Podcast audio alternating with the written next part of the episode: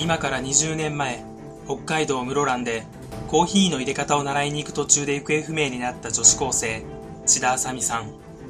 彼女の現在の顔を予測した画像が警察によって公開されました。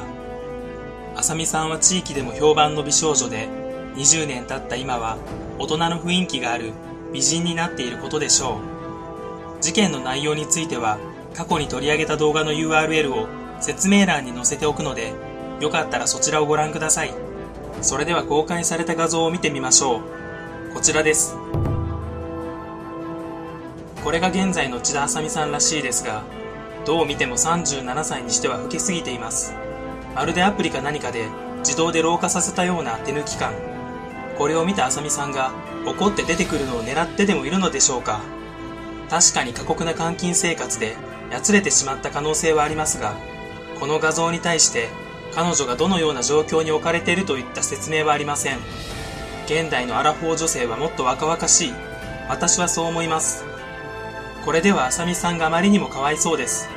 そこで、自分なりに現在のあさみさんの予想画像を作ってみました。こちらです。監禁生活が長いのなら、髪を頻繁に切る機会はおそらくありません。そうなれば前髪は作らずに、髪を顔の前で2つに分けていると考えられます。